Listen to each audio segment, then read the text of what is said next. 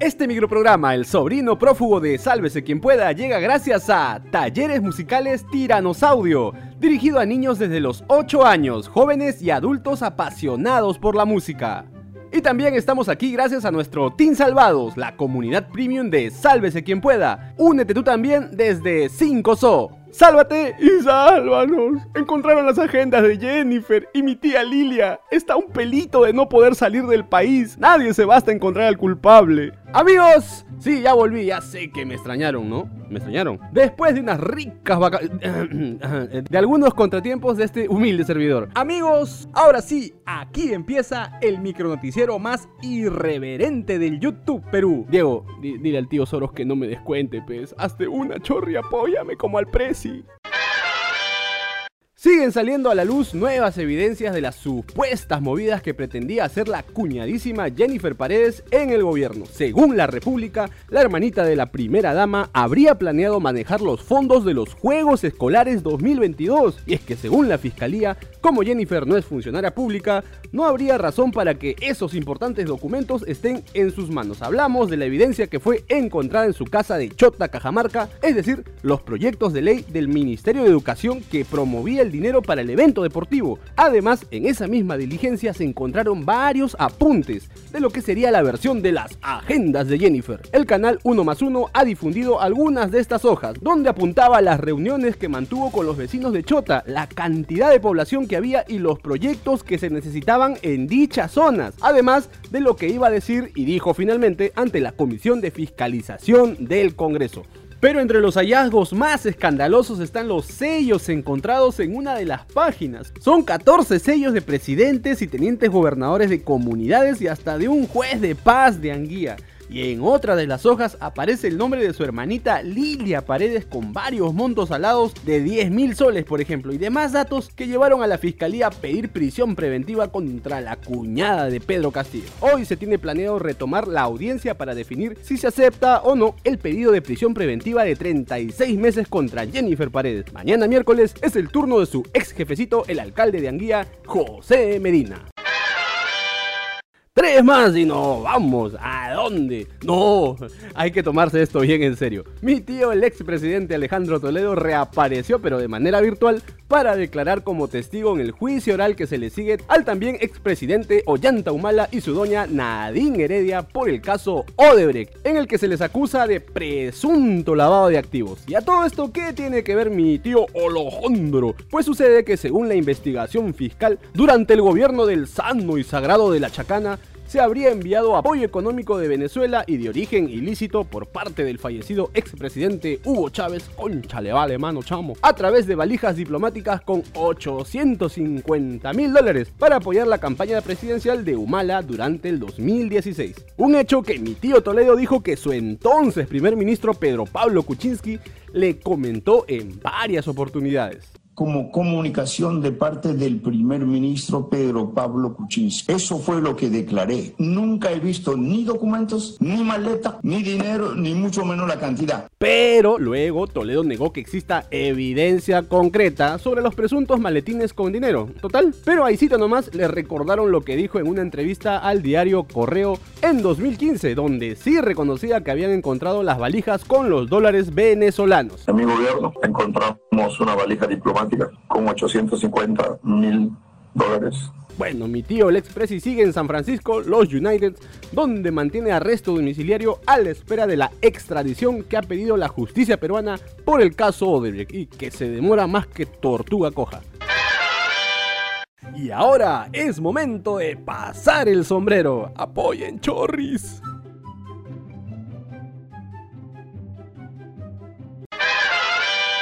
En la familia Castillo Paredes ya no solo coleccionan investigaciones fiscales, ahora incluso las órdenes preventivas se han puesto de moda. El equipo especial de fiscales contra la corrupción del poder ha pedido 36 meses de impedimento de salida del país contra la primera dama Lilia Paredes. ¿Y, eso por qué? Ah? Pues déjanos contarte, querido seguidor y responsable de SQP, que a mi tía se le investiga por ser parte de una presunta organización criminal que lideraría su esposito, el presi Pedro Castillo. Y es que las recientes confesiones del empresario Hugo Espino han puesto en jaque a la doña y sus hermanitos Walter y David Paredes Navarro, para quienes también se ha pedido 36 mesesazos de impedimento de salida del país. Incluso el canal del 1 más 1, o están en todas esos, ha revelado que Huguito Espino habría aportado para la campaña presidencial de mi tío Castillo en segunda vuelta 100 mil solsazos que le dio el alcalde de Anguía y que este mismo habría reconocido que provenían de un sorno. Paso.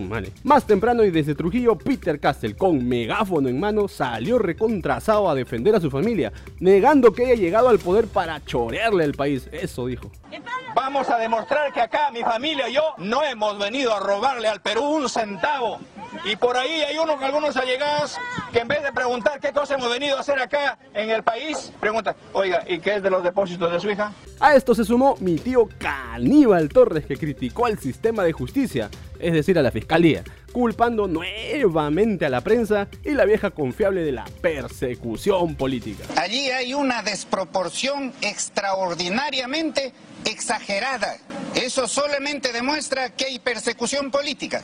Se inician investigaciones preliminares por una simple denuncia de un medio de comunicación. Ya tío, pero recuerda que hay seis investigaciones fiscales contra el Prezi y que involucran a su esposa y familiares, pasando por la cuñada y sus hermanos, o sea, eso no lo inventó la prensa. Y los colaboradores eficaces, o sea, estamos todos locos. ¿Y el Free Play?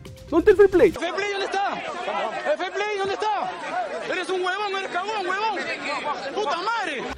perdón, perdón, me, emocioné, me emocioné. Y bueno, tal parece que la portátil, diré, la bancada de Perú Libre también se ha sumado a la defensa férrea para el presidente Castillo, pues presentaron una denuncia constitucional contra la fiscal de la Nación, Patricia Benavides, por abuso de autoridad y obstrucción a la justicia, dicen. En tanto, la fiscalía ha reprogramado la citación por última vez, ojo, es la tercera vez mano, al presidente Castillo para este 5 de septiembre, en la que tendrá que declarar, o no, como ya lo ha hecho antes, por los casos Petroperú y el despido de mi tío Mariano González del Ministerio del Interior. Sigue la polémica por la liberación de mi causa Antauro Igor Humala Tazo. Esta vez la titular del Congreso, Lady Camones, pidió que se revise minuciosamente los criterios que permitieron su excarcelación del penal Ancon 2. Incluso dijo que no cree que el hermanito de Ollanta se haya rehabilitado, luego que Antauro Igor dijera que no se arrepiente de nada de lo que hizo en el Andahuaylazo. Mire este rico.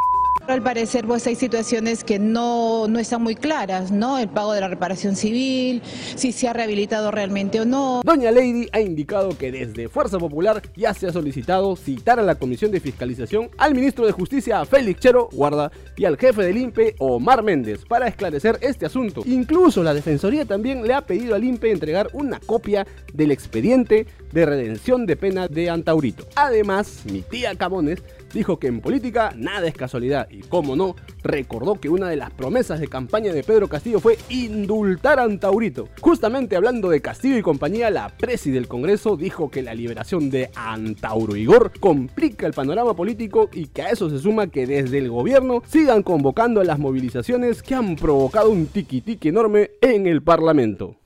Listo, nos vamos. Si te gustó este micronoticiero, dale like, comparte el enlace con todos tus contactos, suscríbete y activa la campanita. Vamos rumbo a los 100.000 suscriptores.